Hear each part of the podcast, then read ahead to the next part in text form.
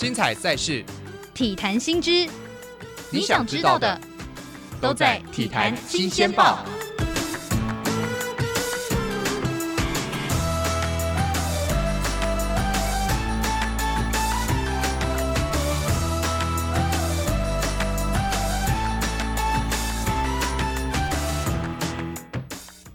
到午后 Wonderland，今天的体坛新鲜报，坐在我对面的是我们中场休息的 EJ。Hello，大家好，Elson 好。对，EJ 呢，我想跟你聊，今天我们的主题就来讲讲全运会。虽然我自己对那个体育没有太大的琢磨，哦、但是呢，其实新闻上面都有讲，其实这个礼拜就哎上个礼拜的时候，应该是今年的全运会展开，对不对？对。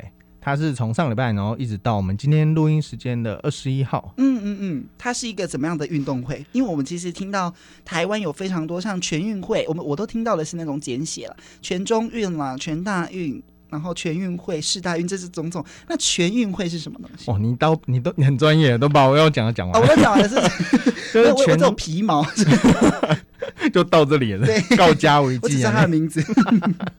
好，刚大家跟各位科普一下，全中运呢，就是全国中等学校运动会，嗯，就是包括了国中跟高中会掺杂在一起比，对，当然会分分国中高中了，但是就是中等学校是算一起的，对。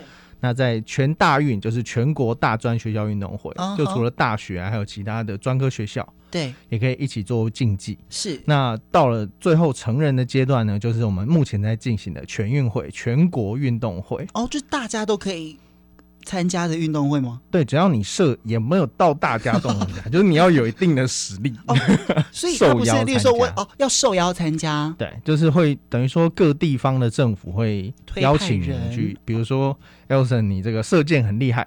那就会邀请你，就是来参加我们的射箭队，这样。OK，所以这还是要得到邀请去当当赛呃当那个人员比赛人员，你才可以去加加入这个。对对对。OK，好，所以这一次的这个全运会围棋是从十月十六号到二十一号，所以我们播出这一天，它其实已经结束了。但是我们还是可以聊聊这一次有几个就是。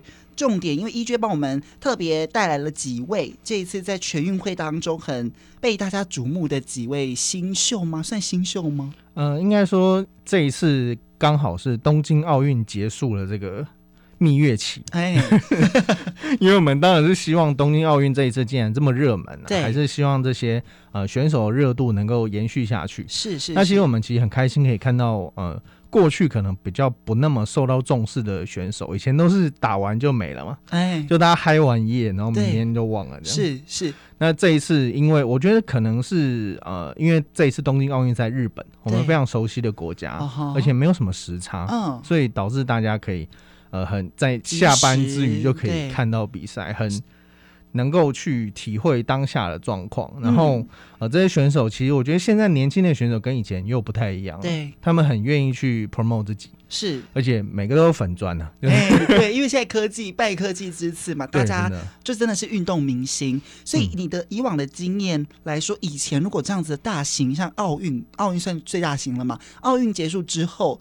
呃，这种运动员他们的热潮很快就会退嘛，没有像这一次这么延续这么久，是不是？对，通常就是比如说开个球啊，或者是有一些活动跑团啊这样。对。但是呃，我们可以看到，因为现在很多选手，包括我们的举重女神郭幸存，嗯，他们其实本来就已经有经纪公司在后面帮他操作。对。那所以除了这个运动竞技场上的表现之外，他可以在。一些另外的场合都可以看到他们，像有些人都会拍广告啊，哎、欸，对啊，拍平面啊，尤其像那个柔道杨永伟嘛，对，哇，帅到不行，帅到不行。我们 电视上常常看到这几位，就是这一次奥运的明星们，嗯，所以他们现在其实现在的运动员不只限于在奥呃运动上面的表现，他们其实慢慢的朝向个人品牌跟就是个人形象的经营上面，是不是？哦，你说的很好，运对他们每个人都是一个品牌，哦、他等于是自己的 IP 了。哦，是是是，那他们能够带来的呃产值就是超越了，因为过去运动员可能退休就是当教练。哎、欸，对啊，或是去卖鸡排，谁谁卖鸡排？真的有人啊？哦、卖鸡排、开火锅店、开民宿一大堆。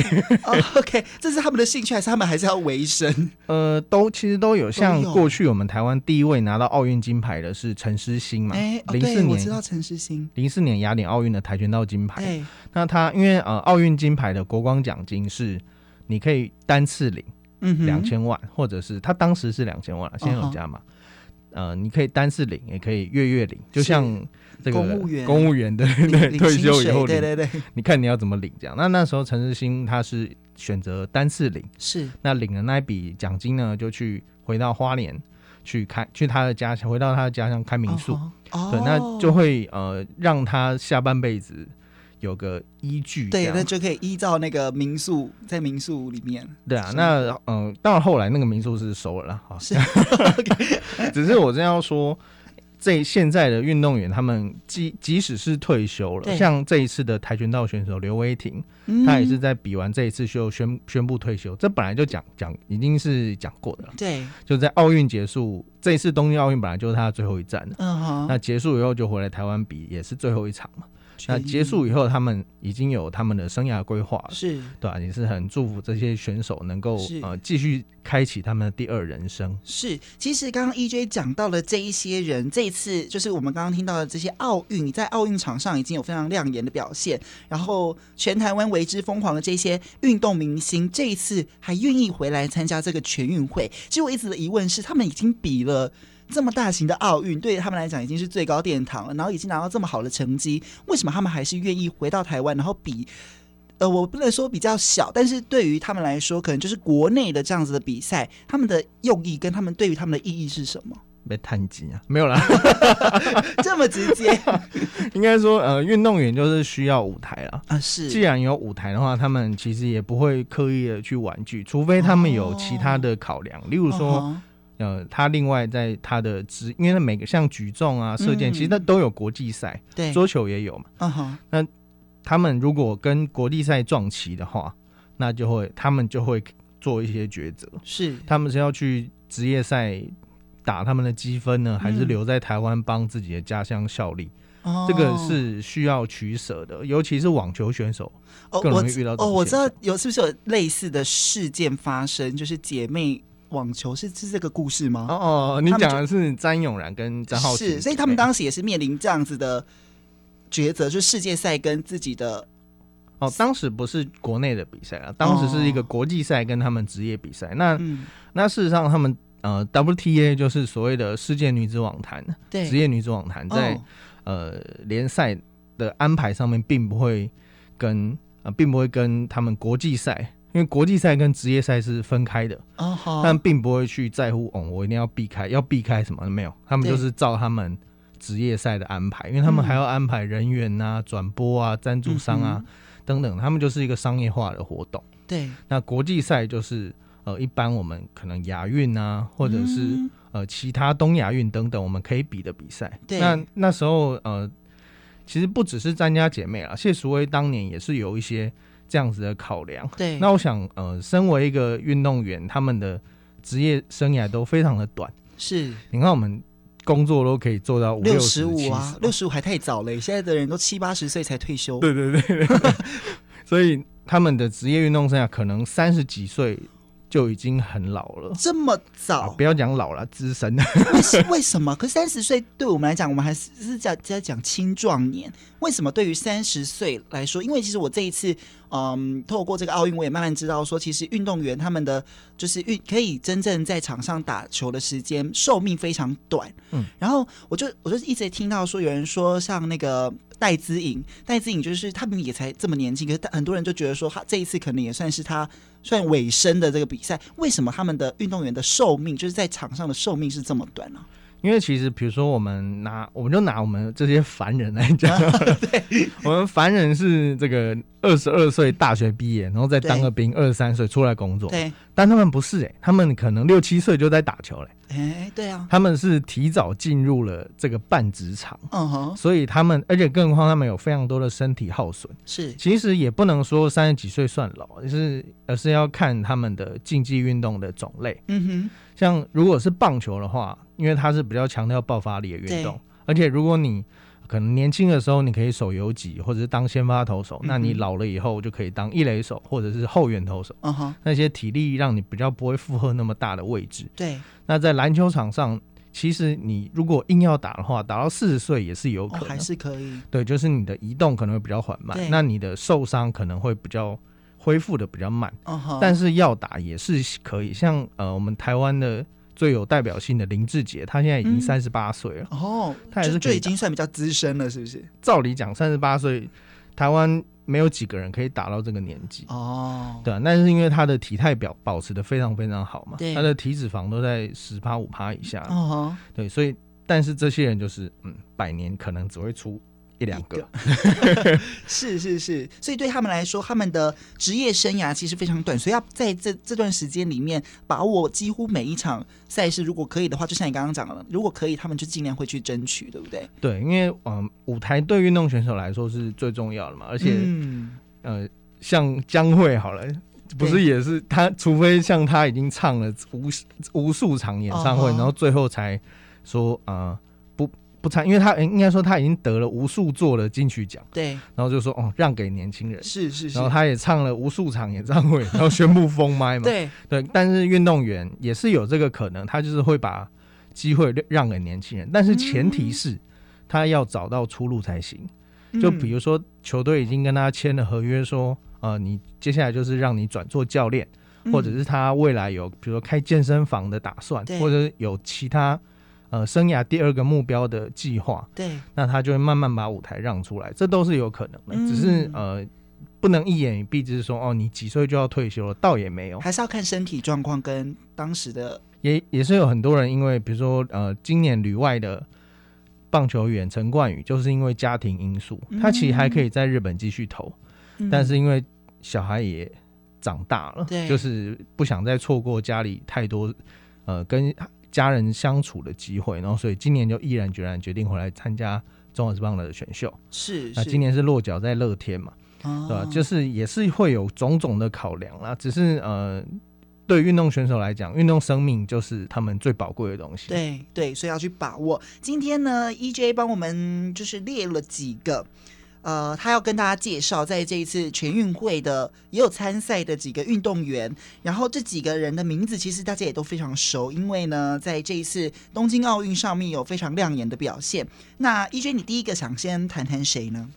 先介先分享一个小故事，好，就是我前两天跟那个带我妈妈去。板桥车站吃饭。哦，然后因为这一次全大对这一次的全运会是在新北市比嘛，对，然后所以在板桥车站就有一个非常非常大的看板，嗯哼，就是一走出停车场就会看到的，对。然后我妈竟然都还认识其中好几个人，真的假的？所以就可以看出这一次威力有多大。对。哦，那首当其冲的当然就是举重女神郭婞淳嘛，对，郭婞淳，郭婞淳算是年纪已经。很资深的运动员吗？嗯、呃，也不会，他也是二十几。因为我一直觉得我好像从小时候就看到这个，这听到这个名字，然后就好像一直在电视上看到有关他的新闻，所以他是不是也比很久了？出道早，出道早，他是出道早 啊。那因为呃，其实尤其是举重，他们像郭幸存过去在二零一三年，嗯，仁川亚运之前有受过一次非常严重的伤势，就是他的杠铃压到了他的大腿肌嘛，嗯，就造成百分之八十的肌肉断裂。对，那那时候其实能。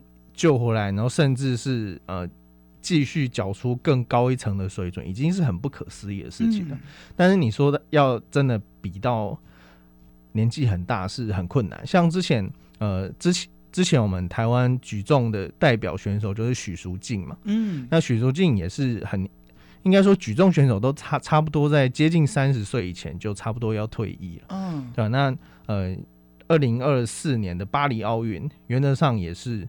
郭幸存的最后一战，对对，那他这一次在全运会的表现，当然是跟刚刚 Elson 讲的一样，势如破竹。对、啊，对他来讲是小 case，他走过去举起来就举起来了。对，但是他在他今年是六十四公斤级了，那他是以抓举一百公斤、嗯、挺举一百二十公斤、总和两百二十二公斤，三项纪录通通都是打破了大会纪录。哦，好厉害哦！对啊，对他来讲就是呃。不能说很简单啊，但是以他的水准，确实就是如此。是是是，所以这一次他在哦，那一定是理当就是金牌了吧？对，他是拿下金牌。哇，好厉害哦！所以对我们来说，一百 公斤的东西就举起一个人呢，好好好厉害！这种举重选手大概从几岁就要开始训练？因为对他们来说，他们总不可能像八岁就开始举起一百多公斤，他们是怎么训练的啊？郭婞淳的案例比较特别，因为其实郭婞淳过去最喜欢的运动是篮球，他以前是篮球队的，真的假的？对，他国小是篮球队，那、uh huh. 后来有去参加，因为这个国小嘛就没有分级分的那么的明确，嗯，uh. 然后呃那时候田径那时候也让他去比田径，对，那有跑大队接，有跑田径赛竞赛，嗯、那也有去玩过脚力，嗯，那呃是因为老师有看到他，因为他那时候其实最不想练的就是举重。因为他觉得很累，嗯，然后，然后，但是或许是天生神力吧，是，就是他一到举重场上，哇，这个就表现的非常非常好，就成绩他比了那么多项，结果成绩最好的是他最不喜欢的举重，就是举重，对，那就就此让他开启了他的举重之路，所以其实都是大概小学就要小学国中就要开始训练了。哦，那你知道他们大概的训练的方式是什么吗？是？扛东西吗？扛水泥吗？开始扛，像我们消防员要扛那个一堆水泥啊、沙包那种，是吗？不然他们怎么训练？我都觉得郭应存去考，很想看郭应存去考消防员，会不会打不进？我们大材小用，不能这样子。其实他们在呃训练的过程是极其无聊的，嗯，因为像过去我们呃采访的时候都会到高雄左训嘛，就是左营的国家运动训练中心，就只要您是被入选到中华队了啊，各位有机会入选的话，OK，我我应该不太可能，我应该是中华队清洁员，哎，清那个也是那个很重要的重要哎，对啊，就如果呃大家有机会去看看的话了，这个。呃，他们训练过程就是非常的无趣，然后千篇一律，就是在训练你的协调性，对，然后跟基本的肌耐力，然后爆发力等等。那对于举重选手来说，还有一个很重要的，就是你的体重控制。嗯，可是像像我就是体重控制不是很好。不不，不要这样子，我我知道怎么回答，但是我的意思是说，郭幸存他们这种举重，那他到底是要吃重，还是要维持轻？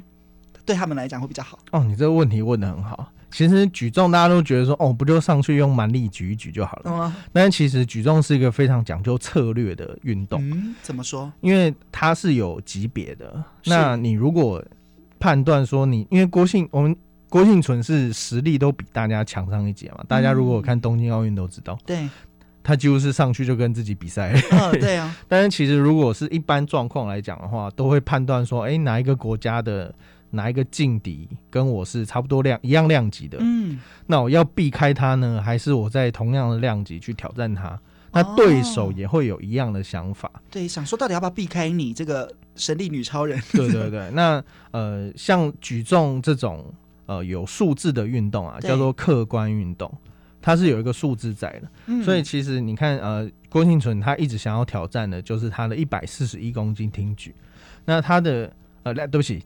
两百四十一公斤的总和了，哦，差了一百公斤，两百四十，对，总和。嗯，那嗯、呃，其实他们在练习的时候是有可能达到那个水准的，对然后再加上你比赛的时候，可能肾上腺素啊，或者是你体能的调整，那时候照理来说应该要来到最高峰。对，那到那个时候就可以打破纪录。那事实上，呃，这些选手他们其实假设说你有，假设说你这一次的大会纪录是。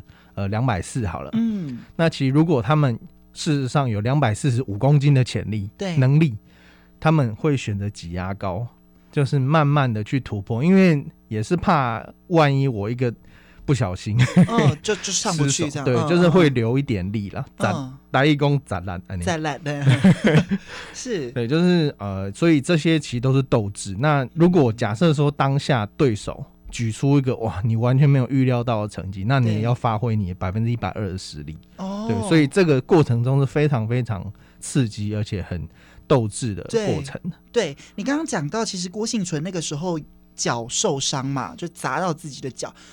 举重这个这个运动是不是很吃脚力呀？啊？不是我们说的手，哦、对不对？因为我一直听新闻，他只说就是那个脚力要非常，腿力要非常的强才能。他其实很吃重这个脚力的部分的，是因为呃，举重有分为挺举跟抓举，嗯，那抓举的话是呃挺呃是重量轻一点，那挺举的话你就要有一个 jerk，就是把杠铃扛在胸前的动作，嗯哼，那这个动作就非常吃你下盘的力量，嗯、因为呃这些动作都是其实你会觉得说哦好像就举起来，对，但是其实它跟我个人认为啦，这个跟投手一样，它是需要一个协调性。很多人呃，如果你在你下次看比赛的时候，可以注意一下那个很多人他其实有这个，他其实这个公斤数对他来讲并不难，对，但他就失误了。哦，因为他可能在举的过程中，他并没有做的很流畅，对，或者手腕翻的太快太慢，哦，都会导致最后失误。因为杠铃非常重，你只要重心一偏掉，对，那就是失败。OK，对啊，所以呃。就像你说的一样，下半身训练是很重要，就是呃，核心肌群是控制你整个身体的关键，嗯哼，对啊，那其实这些运动员呃，一天他们的主要运训练项目就是让他们的体态在调整到他要比赛那一天是最佳的，因为不可能不可能你永远保持最佳状态，但是你必须要学习你怎么在比赛当天是最好的呈现，这个都是经验。嗯所以，我们刚刚讲到的是这一次在全运会，然后也挑战自己创下纪录的这个举重女神郭婞淳。讲完郭婞淳，我自己呃私信一下，我想要讲另外一位，就是常跟郭婞淳一起最近出席活动刚刚开始的时候，另外一位就是大家非常喜欢的杨永伟。杨勇纬这一次也有也有出席这个全运会，对不对？对。他是在金牌战击败了他的哥哥哦，对，我有看到这个新闻，我就好感动，因为他还特别发了 IG 跟，因为哥哥是跟他从小时候一起练习的，对不对？对，他们都一直都是对练，因为柔道就是需要对练，对，对啊。那他哥其实呃，因为杨永伟是很谦虚的年轻人呢、啊嗯，他都会说他哥哥呃其实比他厉害啊什么的，但是呃，其实我觉得他们两个都是非常有想法的年轻人，是，是对、啊。那在对练的过程中，其实。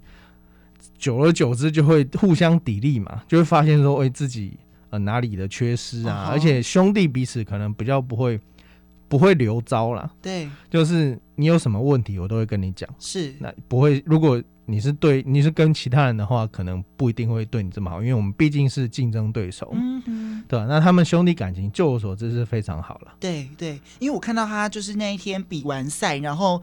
他赢了，可是他也没有太骄傲，他也就是觉得说很感谢哥哥跟他从小一起练习，他他们还拥抱，对不对？嗯嗯还在 IG 就是 po 文说很爱哥哥，我觉得那种感觉好感动。就是一直以来我们都觉得说运动就是呈现在我们观众或者是最后一手民众的眼里就是金牌数、铜牌数、银牌数，就这这几个数字。可是对于运动员来说，这样子的情感跟这样子的一个过程跟经验，反而是对他们来说更更珍贵的，对不对？对啊，这个呃，尤其是你跟自己从小一起长大的亲人，然后在全运会，等于说是台湾最高殿堂的竞技，而且还是金牌战。对啊，其实是非常梦幻的一件事情。嗯、是啊，是，对啊，像其实呃，国外当然也有很多这样的例子，像 NBA 啊、MLB、嗯、NBA 的这个金州勇士 Stephen Curry 跟呃他的哥哥。还有爸爸，其实通通都是打篮球的，嗯，对吧？所以，嗯、呃，对不起，他的弟弟。一时口误，就是他们全家都是打篮球，但是都有打过 NBA，哦，对，像这样子，你听起来好像觉得没什么，但其实，哦，过程当中，他们成长过程背景一定是跟其他人是比较不一样的，嗯嗯嗯，看起来是亦敌亦友，但是爱跟友的那个程度。更多这样，那其实这一次杨永伟在里面表现的如何？除了金牌，那他们中间的赛事跟他一路比这个全运的中间的那个过程是怎么样的？杨永伟在过去全大运就已经是打遍天下无敌手了，他是已经是五连霸，嗯、对，呃，就是连续五年都是他得金牌。Uh-huh. 那呃，这一次的全运会他也是没有什么意外的，杀进四强。那、uh-huh. 那四四强战，他是以一蹦就是压制对手邱伟杰，嗯，就是呃，因为柔道比赛是分一次，你只要压制一次成功，获得一蹦的话，那就是胜利。一蹦的意思是一本，日文叫一本啊，一本本垒的本，嗯，对，那就是得一分，其实就是得一分就赢了。哦，对，但是也有零点五分的，对，就是你如果啊、呃，或者是你压制。你压制超过一个秒数的话，那你也可以获得一蹦哦，oh, 那也是可以直接获胜。那如果不到那个表秒数，那就获得一半的分数哦。Oh. 那他在呃奥运奥运的金牌战，他对上这个高藤直树日本选手高藤直树的时候，是因为吞下了三次指导嘛？指导其实就是类似犯规了。对，你讲到这个，我就想到当时有很多，就是大家很关注这一场比赛，然后我就发现。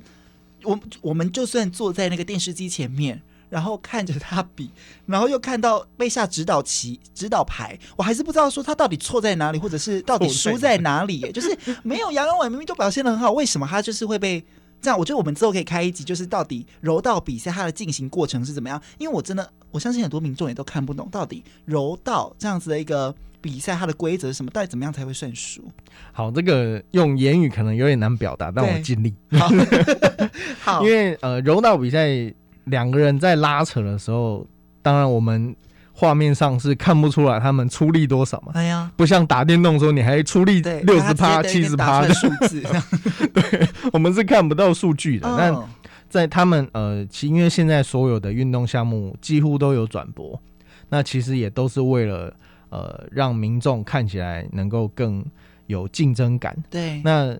他们在比赛的时候，就会裁判就会希望你积极的去抢攻进攻，嗯哼，就是像跆拳道也是这样，就你如果领先了就不攻，就想要守城的话，对，裁判就会判你呃指导，嗯，那在跆拳道跆拳道上，呃，像刚刚有提到陈诗欣，他也是在呃最后吞了呃连续两次的黄牌吧，对。对，那差一点就是跟金牌失之交臂，但是其实我相信以他的经验是。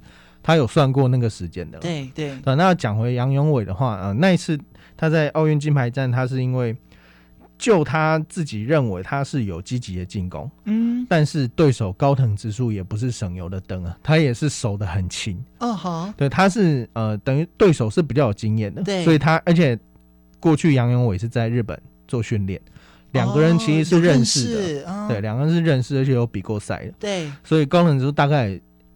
知道他的，他的对对对对，嗯、那在呃这当中，两个人我们可能看不出来，都觉得哎，那也没得叮当，啊、但其实他们都是在互相的角力跟斗智。你刚刚讲了一个词叫积极进攻，可是这个这个观众跟听众朋友都看不懂，也听不懂了，就是什么样才叫积极？因为我们看杨永伟都有在动啊，他的手、他的脚、他的身体都有在动啊，可是裁判就还是觉得他没有在积极进攻。这个这个定义到底？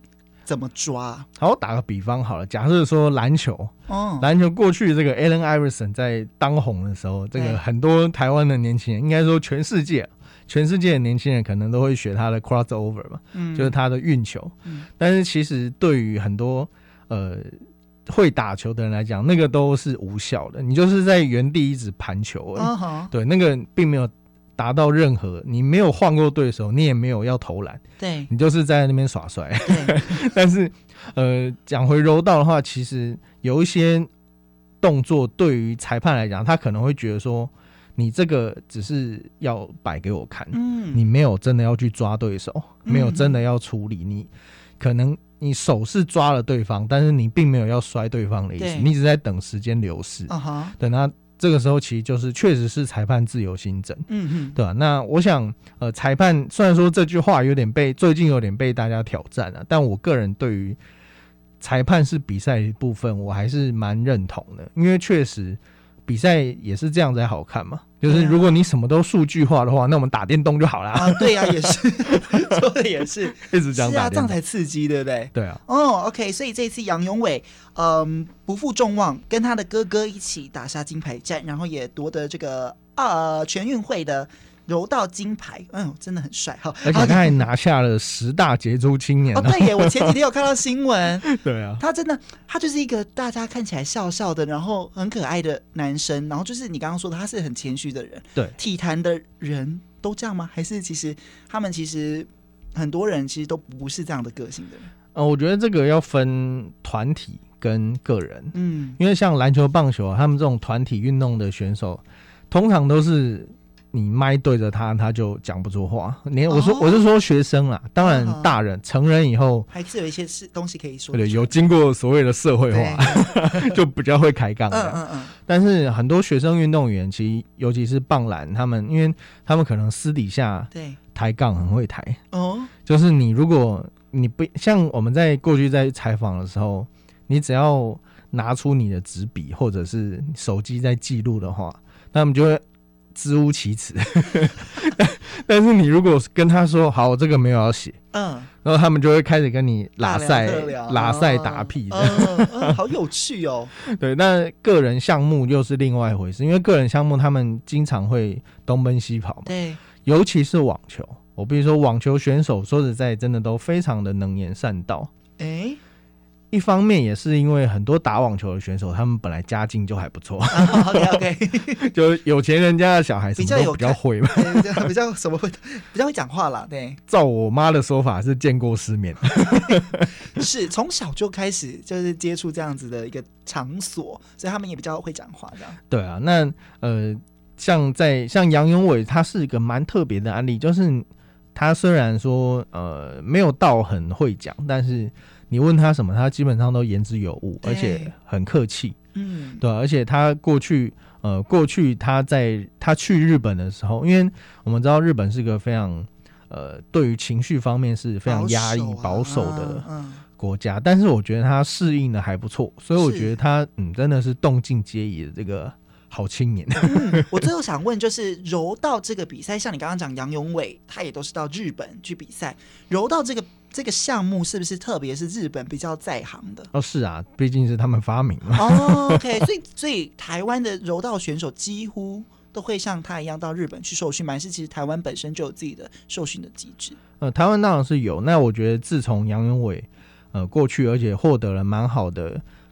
成长以后，我相信未来只要有资源的话，是可以呃多多送，是是有机会再有人去日本受训的。不过他并不是说、呃、完全是日本培养的，他还毕竟还是绝大多数时间都在台湾。台湾啊，只是他有去过日本训练。那他自己有说过那一段。呃，虽然不长的时间，对他成长其实蛮有帮助的。是是，好，我们今天呢，其实本来准备了好多人，但是我们现在时间剩下一点点，我们再请 EJ 帮我们再挑一位，你觉得这一次在全运会当中一定要介绍给大家的一个运动明星？好，那呃，其实这一集主要是跟大家分分享这个这些奥运明星们的表现嘛，嗯，因为但是呃，也是有一些没有打奥运、没有比奥运，但是。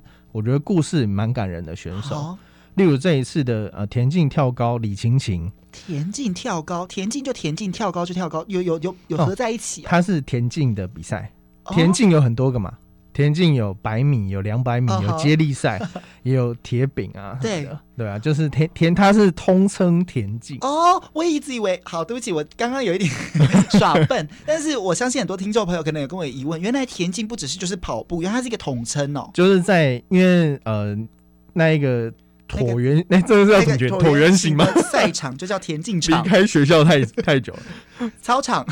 圆的扁的都不知道，对不对？就是那个操场，对对，谢谢。在那个操场上，他们其实是会同时比哦，就是你可能跑道上面在比竞赛，哦，那你中间就可以比一些其他的比赛哦。是同时的，所以这个是田径里面项目的跳高这个项目，省时间。OK，所以这个李晴晴她有什么样子特别的故事或感人的故事要跟大家分享？啊，李晴晴她是云林县的选手，嗯，那她呃她在她其实非常年轻啊，她月初才比过全大运，对，然后她那时候就已经跳打破了高悬三十二年的全国纪录，嗯，她在这一次的全运会，就是我们录音时间的昨天呢，她是打也是。跳了一公尺九零，也是打破自己的记录，嗯，也是打破全国纪录。嗯，那而且非常特别的是，这一天是他妈妈的生日。哦，就是昨天嘛，就是我们现在录音时间的昨天，就是二十号的时候，十月二十号是他妈妈的生日。对。那他在全大运的成绩是一一公尺八七。对。那他这一次是全运会是跳一公尺九零。哇哦！这个三等于是三公分，一公尺九零，所以是三公分的差距，对，他们来说就已经破这个这个这个记录要怎么看呢？因为我们那个一公分就这么小哈，那、嗯、我们要怎么确定说他到底一公分有没有跳过去？哦，他是看那个杆子了，哦，他那个杆子就会有条说现在是几公分，哦，对，就像你在过那个。下腰那个叫什么？小时候会玩那个 Lambo，那个叫什么？凌波舞。凌波舞的 哦，那个有英文名字吗？原来就叫 Lambo。原来那个有英文名字。你知道什么？知道吗？这个很好笑，这个要闲聊。因为我们以前老师是补习班的英文老师，外籍老师，他是打篮球，所以他就很喜欢在那个课堂上面有一些体育上面，例如说他就是。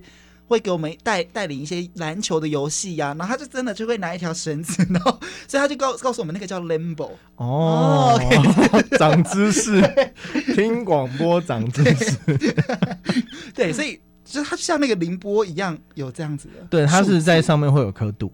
对，如果你要，比如说你要挑战，呃，你要跳一公尺九一，那就填表，那裁判就会帮你去把它调成一公尺九一。往上，OK。所以如果他不小心跳一个，他写一公尺九一，但是他又跳了更高，所以他比那一次预期的跳的更高的话，还是以一公尺九一。啊，当然了，因为不知道你到底多少。哦，OK，那就是你的问题，你自己没有估好的 问题。对对对 OK，好，所以李晴晴除了这一次挑战自己的记录嘛，一公尺九零，嗯。之后，那还有什么样子的有趣的故事？其而且其实呃，像他其实已经确定可以拿到金牌了，对。但是他还是继续的挑战一公尺九二。哦，对，就是因为有三跳的机会，嗯，那他其实第一跳就成功了，但是他后面都他继续就他愿意继续挑战，嗯好，对吧？而且呃，他其实一开始大家都不知道他妈妈生日啊，那他是赛后才跟记者媒体说哦，因为。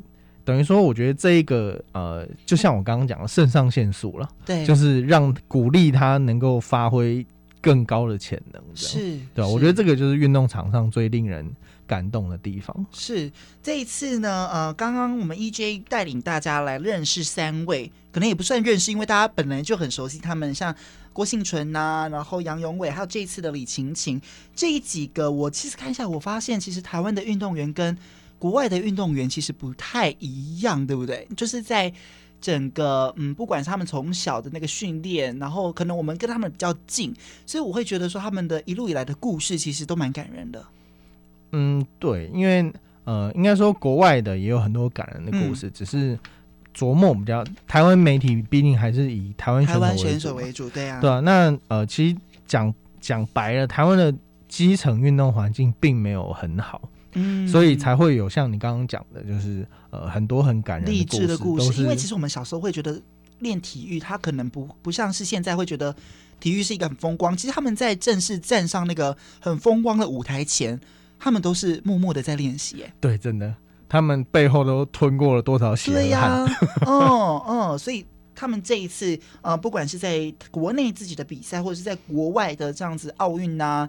或者是世大运这种大比赛来说，他们他们其实都经历过非常多的，就是你刚刚说的汗水啊、泪水，才成就了这一次的。是，尤其是像这些单项运动员，嗯，他们过程更是，因为你必须要在讲，其实他们跟一般我们的学生时期一样啊，你要决定说，哦，你要继续升学呢，还是继续比？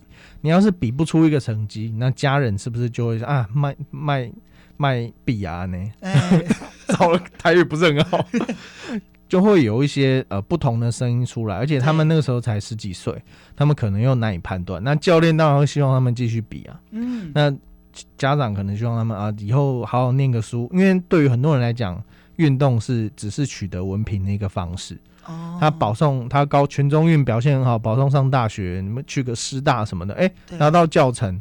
以后当老师，这样人生就结束了。哦，对。但是有还是有一些人愿意去再做更进一步的突破。嗯，那呃，我觉得在这一代的年轻人来讲，因为毕竟我也不年轻的了。哦，看起来年轻。我觉得在现在，谢谢。我觉得在这呃这一批新的运动员身上，我们可以大家可以看得到他们。其实家人对他们都是蛮支持的，哦、比较少那种过去，比如我们看到很多棒球选手啊，对，都是呃被家长打、啊，会比较严。当然，这个我觉得时代的关系，对，时代的差异就会这样子，是，就是让他们呃必须要在很挣扎的情况下成长。但是现在其实当然不可能说每个人，但是现在获得支持的管道啊。或者是家长的开放程度，确实是跟以前不一样。嗯，而且学校的资源呐、啊，还有一些相关的配套措施，不敢说好，但是确实是比以前好。嗯嗯嗯。所以最后，我想请 EJ 聊一下，从呃奥运到这一次的全运，然后大家这么关注，你觉得台湾的体坛的整个嗯政策来说，或者是对于他们的训练，或者是对于这些运动员的待遇来说，有有比较起色吗？你自己观察？就这么长呃，如果你是看大方向的话，嗯、当然是我觉得成长蛮多的。嗯、呃，因为像过去过去我们可能攻就是十年寒窗无人问嘛，对，一股一一举成名天下知。啊、但是呃，但是现在你因为我觉得从刚刚我们谈到一些，比如郭信纯啊、杨永伟，他们借由运动，然后再去发展出他们更多的兴趣啊，或者是。职业，对事业啊，不要讲职业，就是呃，他们有更多的路去选择，所以这个会让家长会比较放心。其实家长也不是那么坏，就是一定要遏制小孩发展，他们只是担心你鳌拜魔逃了外。嗯嗯，嗯 但是当当他们看到了，哎、欸，这好像是有出路的哦、喔。是，像现呃后来嗯、呃、最近也不能讲最近，就是后来中华职棒开放了高中生选秀。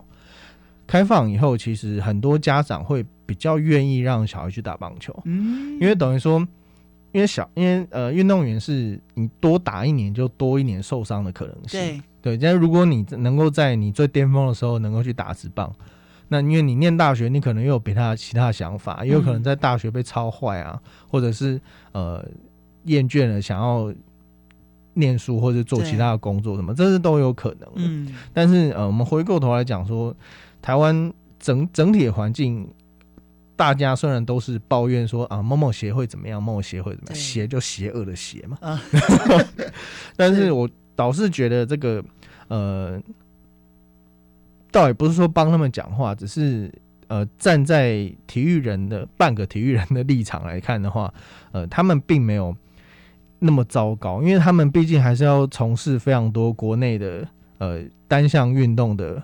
发展推广，然后要负责帮他们报名比赛啊，或或者是或者是做一些其他相关的配套。当然，呃，我觉得不是说他们很糟糕，不，当然不是说他们很可恶，但有时候确实是做不好，对吧？哎、那我们就看发生什么情况再来做检讨嘛。是是，对吧？那呃，我觉得这些运动选手比较难能可贵的是，他们确实都没有放弃。对，像郭婞淳，就是在讲郭婞淳，他是。在受伤受那么严重的伤，因为那一年我为什么对郭婞淳特别有感觉？是，呃，那一年二零一四年仁川亚运，他那个时候呃，因为他跟他的教练是林敬能，嗯、林敬能老师，然后许淑静的教练是另外一位，对，所以他们虽然虽然都是台湾举重队，但他们其实是不同边的，嗯，然后是不是不同边啊，就不同教练带，哦、然后许淑静在旁边很风光的拿下拿下。拿下好成绩，嗯，然后但是郭婞淳因为受伤的关系，其实也比也不错，但是就没有拿牌了。对。对，然后那我还我永远记得那一次在呃举重场的后面，而且仁川亚运的举重场在一个非常找不到的地方，连计程车司机都不知道在哪里。嗯嗯嗯，它其实在一个桥下的合体盖的一个临时的场馆，嗯，它是用布幕拉起来的了，它就不是真的建筑物的。然后我们就在那个桥上，我不知道那是什么桥，我们就我们就在那个桥上来回三趟，然后 就是找不到那个地方，就是找不到，因为他在桥下。然后后来后来才眼睛看到说哦，在那里。哦，啊，反正就是在那个举重场旁边看到呃访问郭婞淳的时候，他讲，因为我这个比他高一点了，就是他我说身高吗？对，身高比他，因为他不高。那我是看，因为他低低头头头低低的，我是看不到他那脸。然后我就一边在记的时候，我就哎，那波恭维，然后我在哭了。哦哦，因为他也很难过，他这一次，对对对，他也很难过，说竟然在这么重要的比赛之前受伤。对，而且那时候我相信他是相当彷徨的。嗯，对，但是看到他这一次之后摆脱这些问题，然后去。挑战更高层级的表现，然后现在几乎是全世界最厉害的对啊女子选手，就是觉得很替她开心啊。所以我觉得这些选手的故事也可以激励大家，就是无论你在什么领域受到一些挫折，其实呃，只要你肯努力，都是有机会能够突破的。对，很重要。这个就我们最后当做是一个结尾，因为就像从奥运到最近的这个全运会，然后这样子的一个一路以来。他们的气势延续到现在，我觉得大家看到的就是这些故事跟这些坚持不懈，然后不停止继续训练的这些故事，然后也激励着我们，不管做什么事情，我们还是要继续努力。好，今天非常谢谢我们的中场休息的 EJ，然后到现场来跟大家分享这一次在新北的全运会有几个大家非常熟悉，然后他们在里面有非常好的表现的几位选手。谢谢 EJ，好谢谢谢谢，拜拜。我是指挥中心疫情监测组组长周志浩。校园请落实防疫措施，请家长注意，孩子发烧或身体不舒服时，赶快就医，并且在家休息。也请大家共同配合，保持教室通风，使用空调时对角要各开一扇窗。餐点分配请由固定人员执行。打赛前请量测体温、清洁双手、佩戴口罩。搭乘学生交通车或大众运输时也请记得佩戴口罩。有政府请安心。资讯由机关署提供。天天陪伴你天天用心听听见太美的声音幸福永远属于你。在北光